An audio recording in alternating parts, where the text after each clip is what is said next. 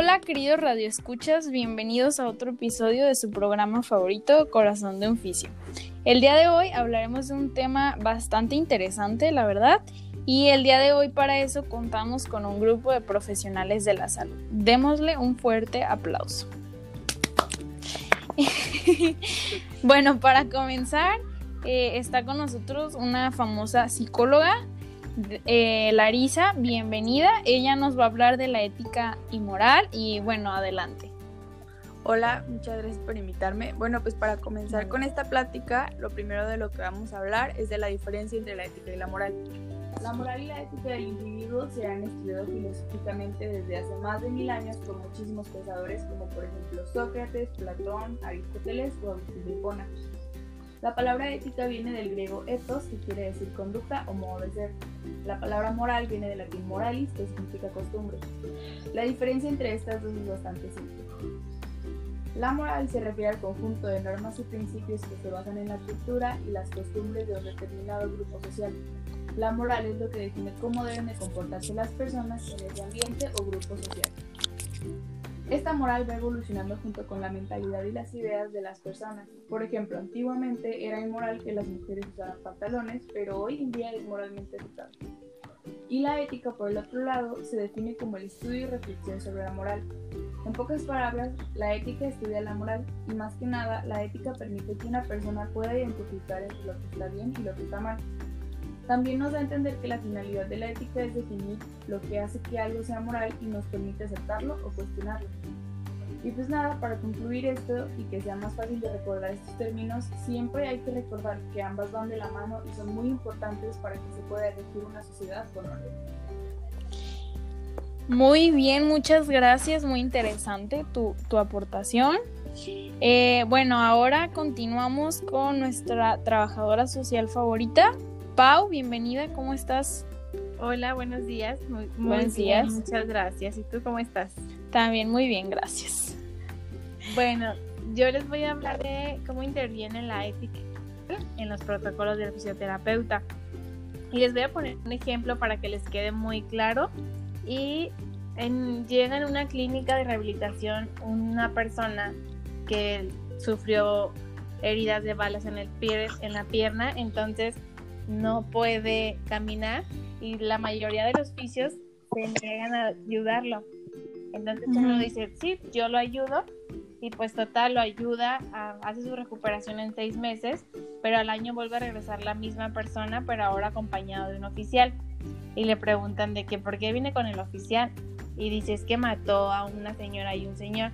Entonces el fisio entra como, ¿por qué lo hice? ¿Por qué lo ayudé? O sea, por mi culpa, otra vez volvió a caminar y por mi culpa mató a alguien pero pues no, después se relajó y pensó de que él como persona de la salud siempre tiene que ayudar a las personas y siempre tiene que tener su moral de la beneficencia como todos los de la salud y siempre es ayudar y pensar en, la otra persona sin importar el qué dirán. Guau, Pau, muy, muy fuerte el caso. De verdad sí se encuentran a veces en, en un dilema moral, pero pues su función siempre es ayudar a los demás. Y, qué bueno que lo hizo. Sí, pues sería todo de mi parte, solamente quería compartirles y que la gente, o sea, los que trabajan en todo para ayudar a las personas que se den cuenta que de sus manos no está como controlar a toda la gente, más sí hacer el bien y ayudar a las personas. Me despido, muchas gracias. Bye. Muchas gracias por venir. Hasta luego. Bye.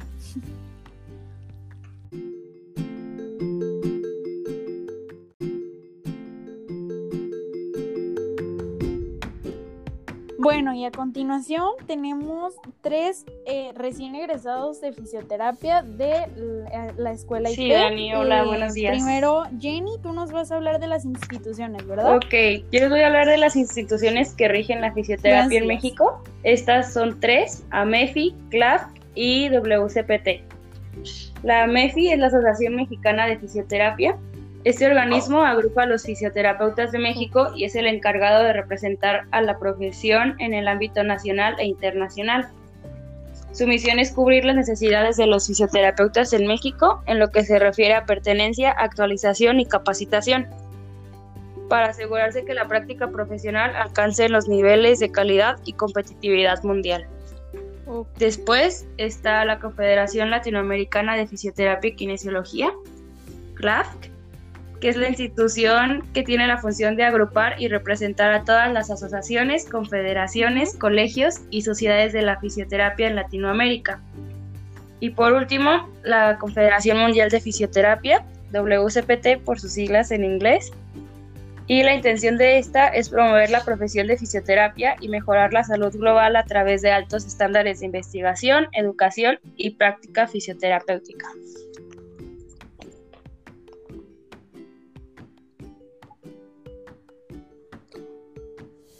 Ok, muy, muy interesante. Siempre, siempre se aprende algo nuevo. No sabía que eran tantas instituciones.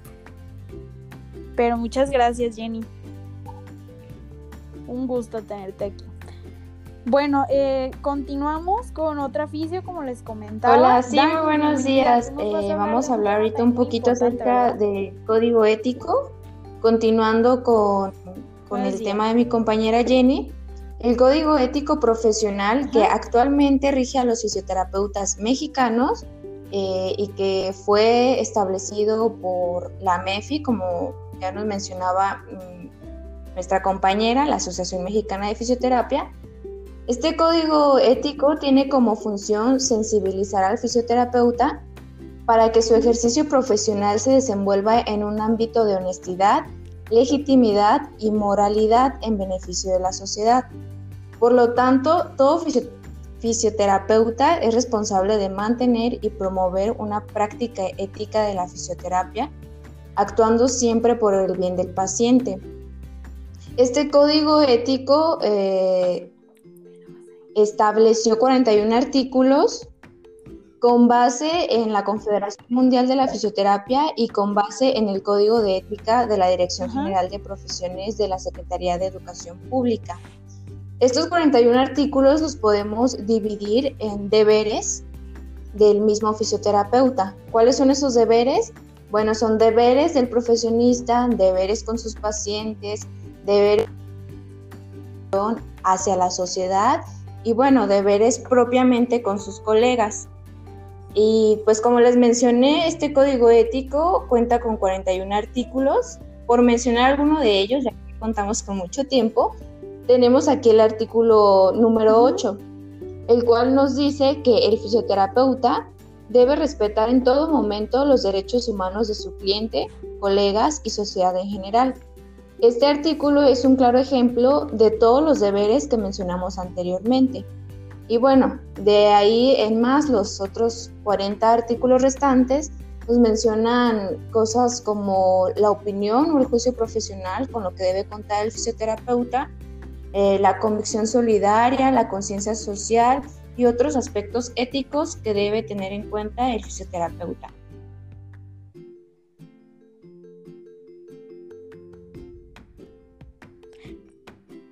Ok.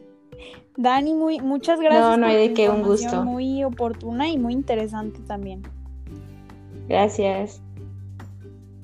Muchas gracias por venir.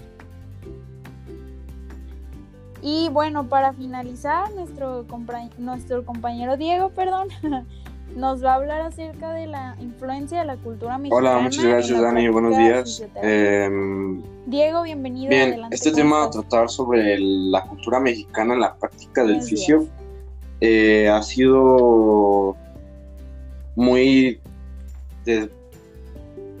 muy como actualizada. O sea, en la actualidad la fisioterapia en México no cuenta con, la, con el reconocimiento que tiene como en otros países. Básicamente se debe por varias situaciones. Una, el gran eh, es el gran desconsentimiento que tiene al ejercer un fisioterapeuta y la incongruencia que hay entre el perfil fisioterapéutico egresado a un fisio que tiene un papel desempeñado a nivel institucional. Eh, es importante aclarar que la cultura se ha ido avanzando, ya que normalmente la gente solamente buscaba a los doctores como una fuente más importante que un oficio. De que, de que vaya con el huesero, de que solamente este, son cosas del doctor o cosas así. Y, y últimamente se ha ido evolucionando más gracias a las redes sociales y ha avanzado como una carrera muy importante para el beneficio de la salud de los seres humanos. Y, y eso es como tiene a, a dar una un gran golpe a que la cultura mexicana se diera cuenta sobre las prácticas que hace generalmente un físico.